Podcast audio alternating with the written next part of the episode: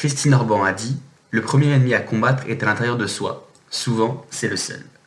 Bonjour à tous et bienvenue dans ce neuvième épisode d'Electron Penseur.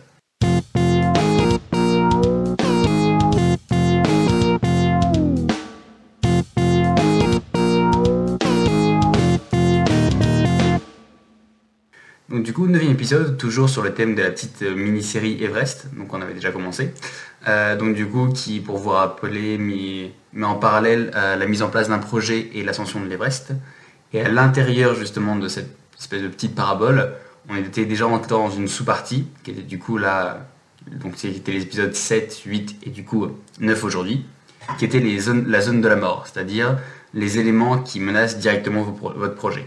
Donc dans l'épisode 7 et 8, donc, euh, si vous n'avez pas écouté, je vous invite à aller les écouter. Donc dans l'épisode 7, on avait vu donc du coup en quoi le premier élément de la zone de la mort c'était les autres. Dans l'épisode 8, on avait vu comme quoi c'était le hasard. Et du coup, aujourd'hui dans l'épisode 9, on va voir va parler du pire ennemi que tout le monde a, qui soumis à chacun de vous, et qui est juste vous-même. Voilà, donc en fait, le, le but d'aujourd'hui, ça va être de voir pourquoi on est un danger pour nous-mêmes, et genre comment on peut s'en prémunir, et surtout, on va dire, en prendre conscience. Donc, une fois n'est pas coutume, euh, justement, c'était le, but de la petite mini-série, c'est de remettre en parallèle avec l'Everest. Donc, pour mettre en comparaison avec l'ascension de l'Everest, je trouve que l'élément qui est soit, en fait, l'obstacle soit, je mettrai en parallèle avec le Rosso Hillary. Alors pourquoi Hillary Donc c'est en hommage au premier homme qui a réussi à gravir l'Everest, donc Sir Edmund Hillary, donc qui a vaincu son cet obstacle lors de son ascension, puisqu'il est sur la route. Et qu'est-ce qu'un ressaut? Et eh ben, en montagne, un ressaut, c'est juste une inclinaison plus forte d'une pente entre deux parties qui sont déjà en pente. Imaginez, euh, bah, vous voyez tous une montagne, et bah, que d'un coup, il y a un, dire presque comme une faille, et que du coup, vous vous face à un mur. Voilà, c'est un peu ça un ressaut, c'est un clip qui, grimpe quasiment la verticale beaucoup plus haut par rapport à une pente. Sauf que là, comme on est sur l'Everest, tout est toujours plus grand et plus immense, parce qu'on serait pas drôle. Et donc, du coup, sur l'Everest, c'est pas un petit mur d'un mètre cinquante ou autre, c'est un immense mur de 12 mètres de haut qui est lui-même situé à 8760 mètres. Donc voilà, ça met bien déjà dans le contexte. Donc c'est déjà difficile, voire quasiment impossible de survivre longtemps à cette hauteur-là. Mais alors en plus, là, vous devez faire de l'ascension euh, verticale, c'est génial. Donc du coup, c'est l'ultime défi pour tous les alpinistes, parce que plus ou moins, une fois qu'ils ont passé ce ressaut, on va dire que, pas que c'est facile, mais en gros, ça fait une pente beaucoup plus douce pour arriver jusqu'au sommet de l'Everest. Euh, petit aparté, j'en profite, euh, je sais pas à quel moment vous écoutez cet, épisode. Mais il faut savoir que bah, là, au moment où je l'enregistre, en 2019, il y a toujours encore une polémique qui est suite à un, séisme de magnitude 7,9 sur l'échelle de Richter, donc qui a eu lieu en avril 2015. Ça fait déjà un moment, mais tout le monde n'arrive pas à se mettre d'accord. Qui disait qu'en fait que le ressaut il aurait disparu, mais en fait il semble plus probable que soit que le, séisme ait juste fait tomber la neige qui avait autour et que la grosse il y ait juste une grosse pierre qui était en haut du ressaut elle soit tombée et du coup elle le rend moins visible. Mais sinon, il y a des chances qu'il soit toujours là. Je vous dis ça parce que, vous allez voir, ça fait le parallèle, parce que là, on, compare ça avec comme quoi on est nous-mêmes, notre, on va dire, notre propre frein. Et du coup, c'est un peu ça, vous allez voir que des fois, c'est un peu vicieux. C'est-à-dire que ça a l'air, ça a l'air moins flagrant des fois, mais il y a toujours une espèce de petite suspicion ou un petit doute, ne serait-ce que le doute, en fait, c'est, voilà, pour rentrer déjà dans le sujet, le doute, c'est vous qui vous affrontez vous-même et qui pesez le tout pour et le contre. Donc à voilà, même si c'est moins flagrant que se dire est-ce que ça c'est bien ou est-ce que ça c'est pas bien, même pour une bonne idée sans peser le.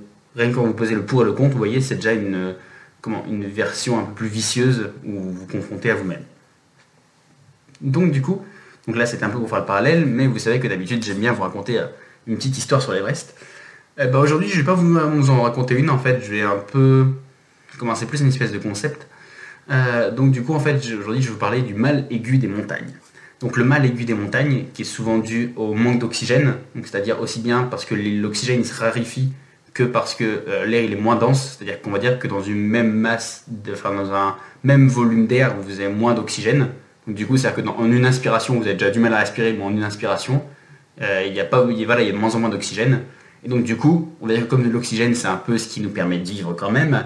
Et bah du coup, à une telle altitude, en plus du froid, donc euh, l'organisme a besoin vraiment de se défendre et du manque d'oxygène, et ben le corps commence vraiment, c'est pour ça qu'on appelle ça la zone de la mort, il commence vraiment à mourir. Et on va dire, on va dire le, un truc minimum quand même qui est un peu touché, c'est le cerveau. Et en fait le problème c'est que le cerveau quand il manque d'oxygène, il commence à avoir des ratés. Et donc du coup, il commence à, vous commencez à avoir des vertiges, des migraines. Et après, en allant un peu plus loin, ça te donne des hallucinations, des comportements irrationnels, du genre euh, enlever sa combinaison euh, comme en thermique alors qu'il fait moins 20 dehors, ou euh, marcher machinalement vers le vide. Donc voilà, mais vraiment, littéralement, marcher comme ça, sans s'arrêter, sans même pouvoir contrôler son corps, directement dans un précipice. à ce propos, justement, j'avais une, anecdote d'un grand explorateur qui s'appelle Mike Horn, et donc du coup qui disait que dans ces, dans ces cas-là, ça lui arrivait souvent, surtout quand on a marché pendant très longtemps, c'est un peu comme euh, si vous avez déjà fait de la marche pendant longtemps, vous vous rendez compte que plus ou moins votre corps il s'arrête pas. Genre limite vos jambes elles continuent à marcher toutes seules. Et bah c'est un peu la même chose. Sauf qu'en plus voilà, de la fatigue, du manque d'oxygène, bah, des fois ça peut être critique parce que là au pire vous continuez juste à marcher un peu plus loin sur le chemin. Donc là sinon vous êtes mort parce que vous tombez dans le vide et une chute de 800 mètres. Euh, bon voilà.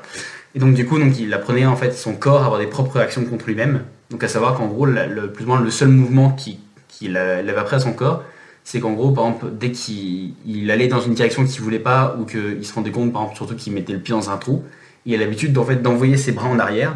Et du coup, en envoyant ses bras en arrière, il envoyait l'énergie derrière, et avec le poids du sac, il tombait en arrière. C'est-à-dire que même s'il marchait lui-même contre la, dans le vide, c'est-à-dire que plus ou moins son corps l'amenait à sa propre perte, et bien justement, juste en ayant ancré ce réflexe dans son corps, ça le permettait de survivre parce que du coup, en fait, son corps se prémunissait contre lui-même, et du coup, il allait s'en sortir. Donc pour vous montrer comme quoi, euh, voilà, l'Everest c'est vraiment flagrant, le mal des montagnes c'est vraiment, c'est pas, pas votre corps qui se bat contre lui-même, mais presque quoi. Et sinon après dans le, la grande catégorie aussi des hallucinations, euh, donc du coup en alpiniste c'est ce qu'ils appellent le troisième homme. Donc le troisième homme c'est parce que souvent même quand ils font, on va dire en solitaire, mais sinon quand ils font des explorations, ils sont toujours deux, voilà pour pouvoir s'assurer mutuellement ou autre. Et donc du coup ça leur arrive très fréquemment, même quasiment tous les grands même euh, Reynold Messner, qui est considéré, Italien qui est considéré comme une légende de l'alpiniste, pour dire voilà, que c'est un peu la véracité du truc. donc du coup, qui disent que vraiment, ils, ils le savent que c'est pas vrai. Il y en a plein, même des fois, qui, leur proposent des morceaux de gâteau, qui discutent avec ou autre. Et euh, voilà, ils voient plus c'est quelque chose quelque chose de bienveillant, mais pour dire que euh, c'est pas quelque chose juste des très extravagant ou de croire au spiritisme, que c'est vraiment voilà, une assimilation réelle et que la rigueur ça les, ça les soutient. Donc comme quoi, ça veut dire que autant ce qu'on disait pour la première partie, que le corps des fois il se bat contre lui-même, autant des fois le corps, voilà, il peut aller chercher, il peut limite, le cerveau peut limite inventer des amis juste pour réussir à se booster lui-même et continuer d'avancer. Et une dernière petite anecdote, il y a aussi pas mal des alpinistes justement qui, euh, surtout en, partant, enfin surtout sur l'Everest, qui en fait ils, font, ils jouent sur un jeu de mots qui est en anglais qui est Ever Rest et qui va dire tenir bon.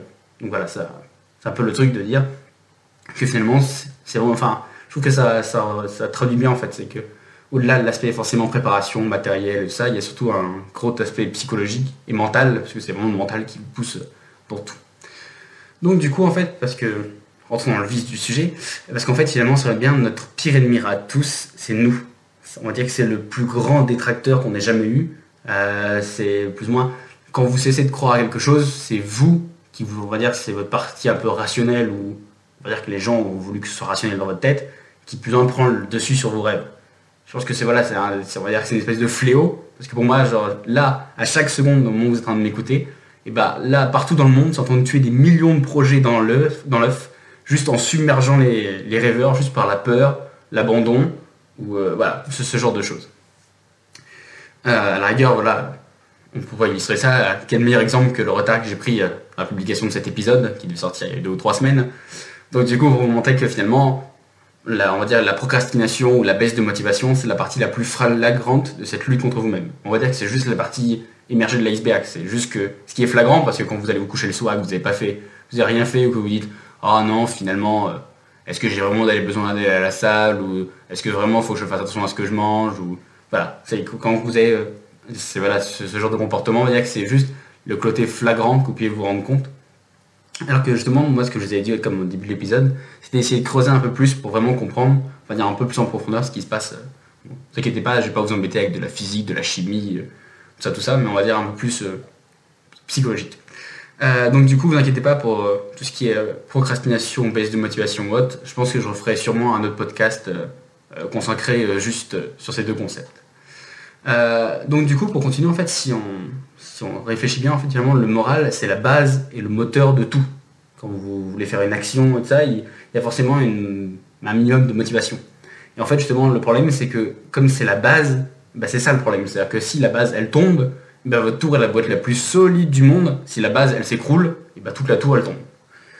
Donc du coup, voilà, c'est pour dire que je pense que c'est vraiment, c'est pour ça que je l'ai mis un peu comme euh, genre pire chose qui peut vous arriver dans votre projet. Parce que c'est vraiment ça en fait. Je pense que, euh, je, je sais pas, j'ai pas d'exemple, mais par exemple si vous voulez monter une boîte ou autre, et ben même si vous avez des problèmes financiers, même si vos amis vous lâchent, même si euh, vos associés se cassent, euh, voilà, il, peut vous arriver tous les problèmes et tout ça, même s'il y a un arbre qui tombe sur, sur votre usine ou autre, si vous avez vraiment la motivation, si vous êtes vraiment déterminé, de toute façon il y en a plein, c'est un peu les, storytelling de tous les grands qui ont réussi, les... alors on les met un peu en tête d'affiche, mais il y en a plein autour qui échouent, mais c'est un peu ça en fait, quand on a bien, la seule chose en fait qui arrive à les booster, c'est la motivation, c'est qu'ils croient en leurs rêves et puis ils continuent. Mais à partir du moment où vous n'y croyez plus, et eh ben c'est fini. Limite, on pourrait vous donner une usine neuve, on pourrait vous donner les meilleurs associés du monde, on pourrait limite vous remplir les poches de billets en disant bah vas-y, investis tout. Et voilà, si vous avez plus la foi, eh ben ça, ça marchera pas. Même si vous le faites, vous le ferez à contre-coeur et du coup, il y a une chance sur deux pour que ça foire.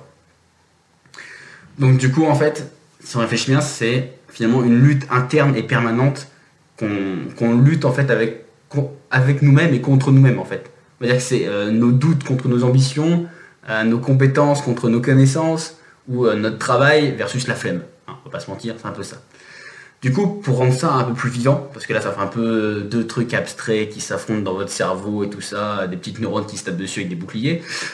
donc du coup, pour rendre ça un peu plus vivant, j'ai pensé à essayer de donner deux noms à ces combattants, à ces deux parties qui s'affrontent. Donc on a qu'à appeler la première SEP. Donc pourquoi SEP Donc S-E-P pour Sleep, Eat and Play. Oui, je voulais le faire en français, mais sauf que c'était, ça faisait que des consonnes, donc c'était pas facile de faire un prénom. Euh, donc du coup, qui veut dire dormir, manger et jouer. Donc cette partie-là, en fait, c'est la partie animale qui sommeille en vous. Mais animale dans le sens, euh, dans le sens où en fait, c'est vraiment pas préhistorique, mais voilà, c'est vraiment la nature, le, pur darwinisme, quoi. En fait, cette partie-là, elle recherche une seule chose, c'est la satisfaction immédiate. Elle s'en fout de faire des projets, de travailler pour l'avenir, d'amasser de l'argent, tout ça, elle s'en fout. Et voilà, ce qu'elle veut juste faire, c'est pouvoir manger, pouvoir dormir, et voilà, pouvoir s'amuser, se divertir là tout de suite. Euh, Donc, pour vous le représenter, imaginez, que Sep, c'est une espèce de colosse de muscles, il est infatigable, mais il est un peu nié sur les bords, parce que voilà, il a un peu le côté euh, primitif. Mais voilà, sinon, lui, euh, c'est que du muscle. Et de l'autre côté, de l'autre côté du ring, on a Tim pour travail, idée et motivation. Donc, en fait, Tim, c'est la partie logique de, votre être. En fait, c'est celle qui a le sens des responsabilités, qui peut faire des projets pour plus tard, qui est capable voilà, de, dire, eh ben, euh, je sais pas, là j'ai gagné de l'argent. Euh, si vous aviez que juste que Seb, il dépenserait tout pour acheter à manger, parce que là tout de suite il a faim. Alors que Tim est capable de dire, bon, on va peut-être pas tout manger, puis on va le garder un peu plus pour quand j'aurai des enfants, ou pour euh, si un jour ça se passe mal, j'aurai de quoi. Voilà, vous voyez, c'est un, un peu la partie un peu raisonnable. Donc du coup, pour vous le représenter, Tim, c'est un petit gringalet, et il est juste rapide et agile. Et on va dire que le, seul avantage surtout qu'il a sur l'autre, qu'il a sur Seth, c'est qu'il a la raison avec lui. Que lui, voilà, c'est plus un penseur qu'un cogneux, on va dire. Mais on va dire qu'en fait, le pire, donc vous imaginez bien, du coup maintenant c'est deux rivaux. Donc le pire en fait dans cette lutte, c'est que malgré notre évolution, malgré tous nos, nos progrès technologiques ou scientifiques, médicaux tout ça, en fait il y a une partie de notre être, notamment la partie du primitive du cerveau, donc le fameux CEP, qui lui en fait a juste envie, comme je vous ai dit, juste envie de profiter et de s'économiser. Pour lui, les projets, fou, ça lui passe au-dessus. Mais en fait, ce qui rend le combat assez inégal, c'est qu'en fait, il a l'avantage de base sur Tim, parce que lui, il était là en premier. Et comme il était là en premier, il s'est déjà installé bien confortablement, et plus ou moins, si personne ne l'embête, et ben lui de lui-même ne partira pas. Donc, pour, euh, on va dire pour, euh, comment le, but, du coup, si vous avez un peu compris le concept, le but, c'est que quand vous avez des projets ou que vous voulez mettre des trucs en place, il faut que vous essayiez de faire gagner team euh, sur CEP. En, disant que voilà, votre motivation, elle doit prendre l'avantage sur juste votre envie de manger et de dormir. Euh, donc du coup, je dis privilégier team, pas pour dire euh, ah on s'en fout, il faut plus manger, il faut plus dormir, il faut plus jouer. C'est pas ça que j'ai dit. Je dis mais vous inquiétez pas pour lui, pour CEP, parce que de toute façon, lui de toute façon comme je vous ai dit, il était déjà là avant, avant, avant team et de toute manière, vous allez voir, c'est simple, vous relâchez la pression 30 secondes, et hop, tout de suite, il reprend sa place. Et voilà, c'est la preuve. Vous, pouvez, être en train de tellement d'être super motivé par un projet ou autre. Genre, vous allumez Netflix ou YouTube ou autre, et vous dites, bon allez, je m'installe euh, deux minutes. Et là, vous n'allez pas passer deux Si vous Vous vous dites, allez, je m'accorde deux minutes, vous n'avez pas passé deux minutes à dire, ah oui, là, il faut que je pense à... Non, si vous déconnectez votre cerveau, hop, c'est Pierre vient, il se installe dans le canapé et il dit, bon, maintenant, qu'est-ce que je fais? Donc du coup, pour essayer de faire gagner Tim, euh, du coup, moi, je pense qu'il y a vraiment deux grandes solutions. Donc la première, en fait, elle consiste à trouver un sens ludique dans une action qui est perçue de base comme un travail assez pénible. Donc comme je vous l'ai dit, euh, comment Sep, c'est un grand colosse baraque, alors que Tim, c'est un tout petit maigrichon. Donc autrement dit, s'ils faisaient un bras de fer l'un contre l'autre, pur et dur, force contre force, bah c'est toujours Tim qui perd. Ou alors s'il gagne, c'est au prix d'un effort tellement énorme qu'il va sûrement perdre les, prochains combats euh, voilà, sans même combattre. Si vous voulez vraiment, si vous pensez que je suis tout, de suite en train de délirer avec mes petits bonhommes ou autres, et eh bah, je vous donner vraiment une image concrète. Euh, par exemple, imaginez, on l'a tous à l'école ou autre, quand vous vous forcez tellement à réviser votre cours parce que voilà, c'est le contrôle ou autre, vous, passez la nuit à bosser, et bah, qu'est-ce que vous faites les 4 jours d'après? Et bah, c'est tout, vous jouez à la console, ou vous faites la fête, ou vous vous reposez. Parce que là, limite, vous vous dites, ah bah c'est bon, c'est voilà, plus ou moins, je l'ai arraché de force, et du coup, je peux je peux m'accorder un peu ce moment de répit. Donc vous voyez en fait finalement, même si Tim il bat, euh, il, bat, il bat Seb, ça a été tellement douloureux et tellement dur pour lui qu'après il a aucune chance parce que vous n'avez plus qu'une seule chose, c'est voilà, envie de, vous détendre, de souffler, de manger, de dormir et de jouer. Voilà. Euh, donc du coup, la seule solution pour Tim d'arriver à le battre, c'est d'utiliser la ruse. Il faut pas oublier que, j'avais dit donc, Sep c'était euh, sleep, eat and play, que donc du coup il y a play, il y a jouer dans, l'essence même de Sep. Donc à la rigueur, si Tim il arrivait à l'avoir par la ruse, à le faire jouer, et ben Sep il pourrait pas y résister. On va prendre l'exemple, toujours pareil, pour bien l'imager. Euh, prenez par exemple un enfant qui fait la vaisselle. Je ne connais pas beaucoup d'enfants qui, voilà, qui sifflent en faisant la vaisselle ou qui sont bien dynamiques. Surtout si voilà, il y, a la, console qui est juste à côté. Mais si par exemple on prend un enfant qui fait la vaisselle et qu'on demande juste pur et dur de dire ah voilà il faut que tu fasses la vaisselle donc là on, s'adresse plus moins juste on voudrait juste que chez lui, le team, il prenne l'avantage. Qu'il soit juste dire, oui, il faut que je lave la vaisselle, comme ça ma mère sera contente, et comme ça, eh ben, j'aurai de la vaisselle propre euh, pour quand j'aurai rien manger. Alors que finalement, Sep, il dit juste, euh, ouais, mais bon, je vais ça quand j'aurai faim. Là, je viens de sortir de table, j'ai plus faim. Donc du coup, pour prendre votre enfant qui fait la vaisselle, donc ça va être harassant pour lui, ça va, être chiant, il comprendra pas, il va vraiment se forcer à faire la vaisselle. Alors que si vous trouvez une manière d'arriver à amener ça comme un jeu ou comme un défi, bah, du coup, vous verrez que limite, il en redemande presque. C'est un des grands concepts de la pédagogie, en gros, de dire on peut apprendre n'importe quoi à n'importe qui, il faut juste l'amener de la bonne façon. Et une des meilleures façons de l'amener, surtout à des enfants ou même à des gens en général, c'est juste, si c'est de la connaissance, c'est en racontant des histoires, et si c'est plus ou moins des, des, compétences voilà, qu'il faut travailler ou autre, bah, ça sera plus dans le jeu. Parce que les gens adorent jouer, parce qu'ils adorent, parce que Seb adore jouer. Donc du coup, voilà. Donc le, but, je pense que le, premier objectif, c'est, la, première solution que vous pouvez avoir, c'est d'essayer de trouver une manière ludique d'aborder ça, un côté un peu plus amusant. Le deuxième moyen que vous avez de, faire gagner Team contre Sep, qui est, je rappelle, cette partie vachement primitive, qui veut si on le laisse, veut juste manger des pizzas et regarder Netflix jusqu'à la nuit des temps. Le deuxième moyen que vous avez pour vous battre contre lui, c'est de décomposer la tâche en une multitude de petites tâches. Autrement dit, on va dire d'essayer d'abattre l'arbre par de petits coups précis, plutôt que par un seul gros coup de hache où vous vous arrachez le dos. Euh, donc du coup, je pense que c'est vraiment le, seul moyen, si vraiment vous avez un... Il y, a, des tâches auxquelles on ne peut sûrement pas euh, trouver, je sais pas, de côté un peu fun. Si par exemple, je sais pas, s'il faut que vous fassiez de la comptabilité, et bah trouver du fun dans juste des colonnes de chiffres, c'est un peu plus dur. Voilà, là c'est vraiment la motivation pure et dure. Donc là en fait, je pense que le seul moyen de pouvoir la, battre, c'est un peu la technique des petits pas. Je ne sais pas si vous vous souvenez, on l'avait abordé dans un précédent podcast. Donc, il était de dire que plutôt que vous ayez une, une énorme euh, de tâches à faire en face de vous, ben, vous le décomposiez en plein de petits succès. Donc voilà un peu euh, pour, les, pour ceux qui suivaient, euh, pour recharger un petit peu votre petit jauge de motivation. Donc voilà, en plus ça vous booste à continuer. Et puis justement, ça vous rendre le truc moins grand. C'est un peu, c'est moins dur à encaisser parce que là, on a dit que là vraiment, surtout quand c'est contre soi, autant là c'est il faut faire des choses pour les autres, mais quand c'est contre soi, bah, c'est toujours plus facile d'avoir des petites victoires pour grappiller tout doucement. Parce que du coup voilà, on va dire que chaque, doute ou chaque euh, hésitation que vous avez, c'est vraiment, faut vraiment imaginer ça comme genre un coup de bouclier où genre vous êtes face à face et boum, vous avez l'onde de choc qui frappe entre votre partie raisonnable, votre team, et votre, et qui pense genre juste à s'amuser et qu'en peut plus quoi. Donc du coup voilà, imaginez ça donc dites-vous que c'est un peu voilà comme si c'était, imaginez le nombre de que c'est un peu comme si c'était des vagues quoi. Si, si, vous avez plein de petites vagues que vous affrontez toutes les unes après les autres, et eh ben il y en a qui vont sûrement être un peu plus hautes que d'autres, qui vont vous faire reculer, mais c'est pas grave, vous allez pouvoir continuer à avancer. Et puis des qui seront tellement petites que vous allez passer et vous vous rendrez même pas compte qu'il y avait des vagues. Alors que si vous laissez rien faire et que vous attendez juste que toutes les vagues elles se coordonnent pour faire un immense mur de 6 mètres de haut d'eau, et bah du coup il va juste vous balayer et vous aurez aucune chance de pouvoir lui faire face.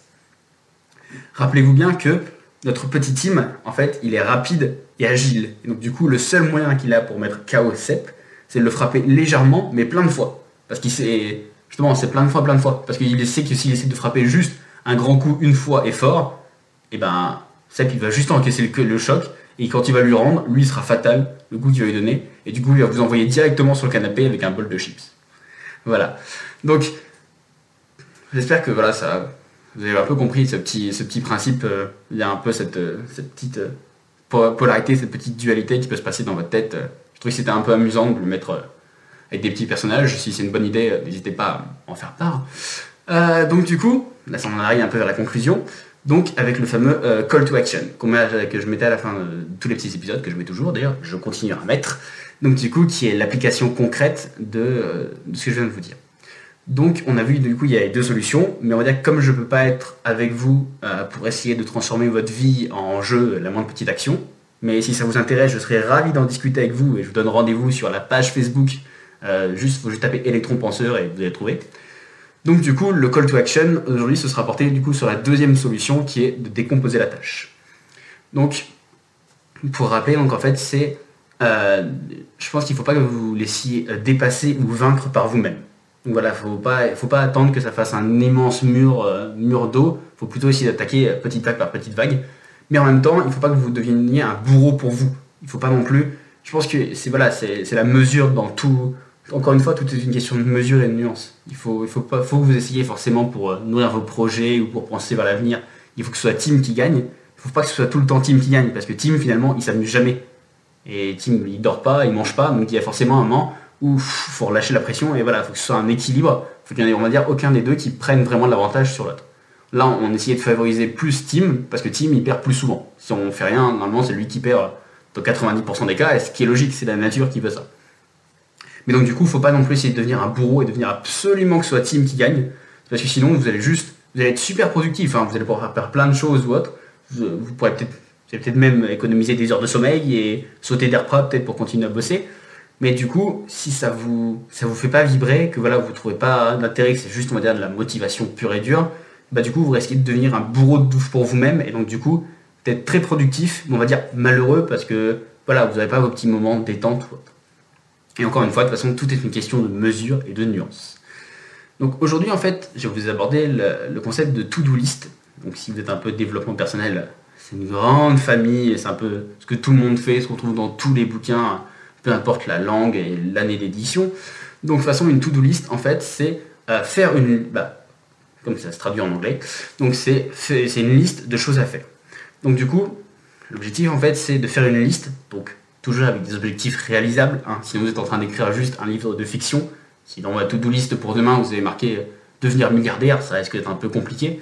Mais si c'est euh, débarrasser la table, ça devrait aller. Donc du coup, de faire une liste, de préférence le soir. Donc je vous conseille le soir parce qu'on va dire que votre motivation, elle est un peu moins, elle est un peu moins parasitée parce que de toute façon, la rouge journée, elle est finie. Donc si vous aviez des choses à faire et que vous les avez faites, eh ben, c'est bien, vous êtes content. Donc du coup, vous avez de la motivation. Et de toute façon, si vous les avez pas faites, et eh ben, votre motivation, elle n'est pas entachée de dire ah oui, je fais ça, mais je pourrais faire autre chose, puisqu'il est trop tard maintenant. C'est tard le, enfin, il est tard, pas tard le soir, mais voilà, vous allez peut-être vous coucher dans une heure ou deux. Donc c'est tout, vous ne pourrez pas accomplir ce que vous avez loupé. Donc du coup, de préférence le soir. Et donc du coup, une liste de petites actions simples.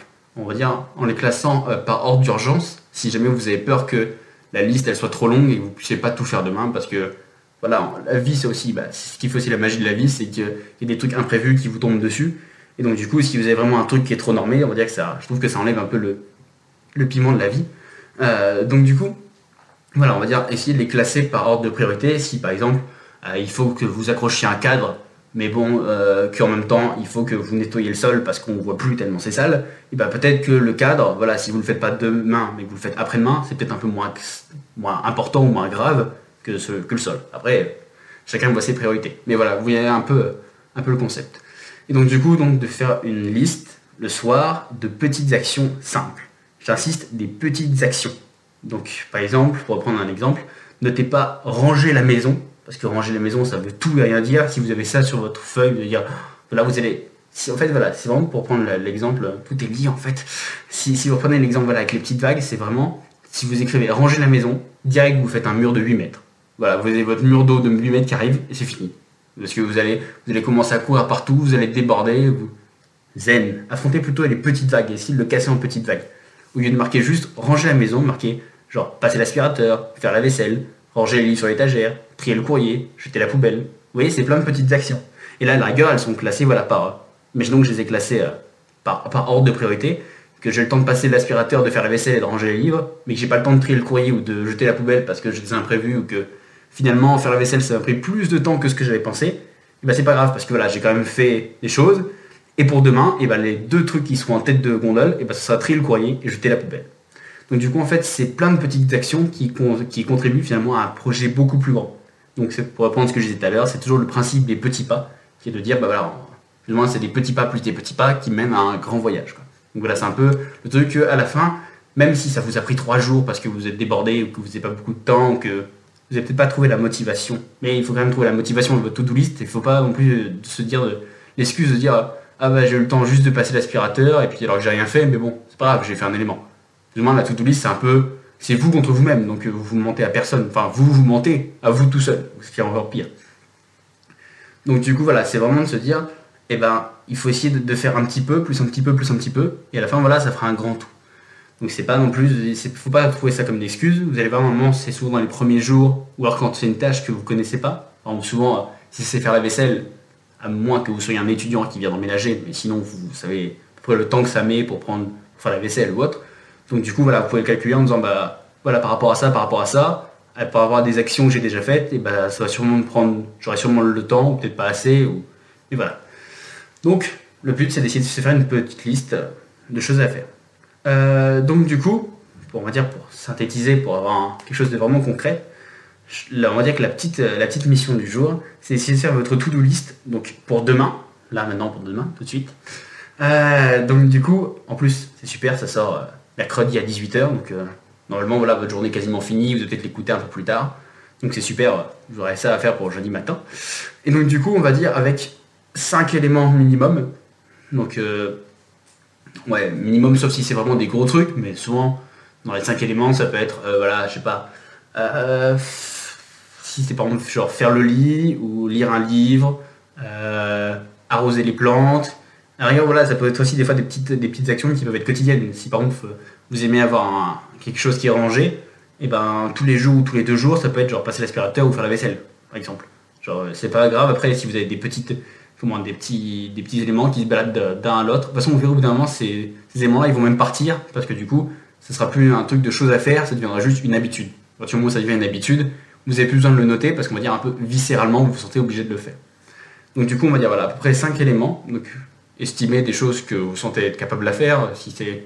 Voilà, arrêtez de vouloir être trop utopiste, vous faites, faites plutôt des, petits trucs. Dites pas, je vais monter une maison, mais dites peut-être, bah tiens, euh, eh bah, il faut que je change les ampoules, par exemple. Voilà, un, exemple, voilà vraiment un petit élément. Et donc, du coup, donc, on va dire entre 5 et 10, 10 vraiment max, sauf si vous avez vraiment des actions qui sont petites. Si dans les, dans les, 10, euh, dans les 10 actions, il y a des trucs voilà, qui vous prennent peut-être moins de 4 ou 5 minutes, Genre, par exemple, jeter la poubelle, ça vous prend juste, vous attrapez la poubelle, vous changez de sac et vous allez l'acheter. ça vous prend, voilà. Donc, si vous en avez beaucoup, prenez entre 5 et 10, 10 max. Et une fois que vous avez fait votre liste, et ben du coup, voilà. Donc, une fois que vous aurez votre petite liste, donc le lendemain, vous devrez vous y tenir. Parce que le but, voilà, c'est de pas vous mentir à vous-même. Donc, euh, si vous surévaluez, ça peut arriver, et forcément, surtout les premiers jours, vous avez peut-être marqué 6 trucs dessus, finalement, vous en ferez que 4. Et puis vous direz, ah ouais, mais bon, voilà, est-ce que il ne faudrait pas culpabiliser, parce qu'on va dire que sur ces quatre, sauf s'il y a des trucs où voilà, c'est. Euh, comment Ce qui sont des habitudes, voilà, comme passer l'aspirateur ou, bah, je vais reprendre une douche, mais non, quand même pas, euh, ou voilà, faire, faire la vaisselle ou autre. Des, des, choses qui peuvent. Euh, qui sont un peu quotidiennes. Donc, du coup, finalement, dans ces six, vous avez fait quatre choses que plus ou moins vous étiez dit de faire, que vous étiez un peu menti à vous-même, parce qu'à chaque fois, c'était Seb qui gagnait, alors que vous auriez bien voulu que ce soit un peu plus Steam. Et bah là, du coup, voilà, vous allez pouvoir accomplir ces choses. C'est-à-dire que même si le lendemain, vous dites Ah ouais, j'ai encore deux choses à faire, ouais, mais vous aurez plus les quatre autres d'avant. Donc vous voyez aussi le bon côté des choses. Donc du coup, une fois que vous avez fait une petite liste, et bah c'est super. En plus, ce sera la fin de la journée, vous pourrez vous détendre et vous pourrez vous endormir paisiblement le soir sans être éveillé au milieu de la nuit par la culpabilité des choses à faire et que vous n'avez pas faites ou que vous devriez faire avec ça. de toute façon, ce qu'on avait déjà dit dans un, dans un autre podcast, votre cerveau en plus, il est voilà, c'est un peu c'est un peu une, espèce d'énorme ordinateur qui veut tout, euh, tout encaisser, euh, tout mémoriser. Mais plus ou moins, c'est presque magique. on a même du mal à expliquer par la science. Mais c'est voilà, dès qu'il se rend compte que plus ou moins c'est noté quelque part, que voilà, ça c'est fait, ou genre, soit c'est fait, ou soit vous êtes quasiment sûr que ça va être fait, vous allez voir, votre cerveau il va vous laisser tranquille. C'est même pour ça que des fois on a une idée qui nous tourne et qui nous tourne et qui nous tourne dans la tête, et on n'arrive pas à dormir, et souvent quand on se réveille le lendemain, non seulement on a mal dormi à cause de ça, et en plus on souvient plus de l'idée, alors que si, la l'idée, dès que vous l'avez, l'idée tellement géniale, vous réveillez, vous l'écrivez sur un papier, bah boum, vous allez voir, vous allez vous endormir parce que votre cerveau va dire Ok, ça c'est bon, c'est archivé, j'ai besoin d'y penser et de le faire tourner en boucle. Bah là, c'est exactement la même chose. Non seulement ça va vous libérer le soir, et en plus ça va vous libérer le matin parce que vous avez surtout le matin, on n'a pas vraiment la motivation. Après, ça dépend, il y a tout le discours avec le Miracle Morning ou autre. Mais là, vous n'avez pas forcément la motivation. Je quand on se lève le matin, des fois, c'est faut attaquer la journée et puis en plus de cette petite liste qu'on a fait pour nous, voilà, on a tout, on va dire, toutes les galères, tous les trucs du, boulot ou de la fac ou de l'école ou autre qui vont en plus vous tomber dessus. Donc du coup, voilà. Alors là, vous n'avez plus rien à faire. Vous avez vraiment, on va dire, plus toute votre dose de motivation, elle a déjà été faite. Là, vous avez juste à lire la liste et à le prendre dans l'ordre et à se dire, de toute façon, je sais que je peux le réaliser, c'est moi qui l'ai écrit pour moi. Donc du coup, voilà. Donc vraiment, vous prenez pas la tête. Euh, ne considérez pas ça comme une excuse. Donc de dire, ah ouais, mais il y avait trop de trucs, je peux plus tout faire. Et, mais en même temps, considérez pas ça comme vraiment un truc euh, qu'il faut absolument faire. Vous allez voir, c'est vraiment une question d'équilibre. Donc du coup, sur ce, je vous laisse sur une petite citation euh, de Pirates des Caraïbes 3, donc jusqu'au bout du monde, qui est sorti en 2007. Et du coup, bah, moi je vous dis à la semaine prochaine. Ciao Tu sais, il s'agit pas de vivre à jamais, Jackie. Le truc, c'est de vivre avec soi-même à jamais.